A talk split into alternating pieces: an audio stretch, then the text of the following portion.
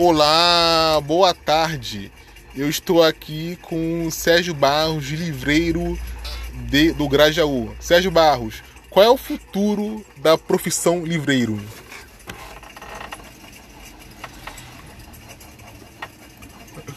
Bem, é um futuro promissor, né?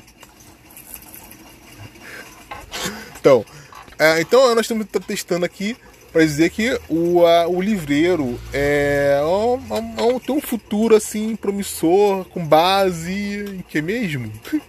Na raridade dos livros, né? Que pode ser essas raras. Pode ser uma espécie de raridade. Né?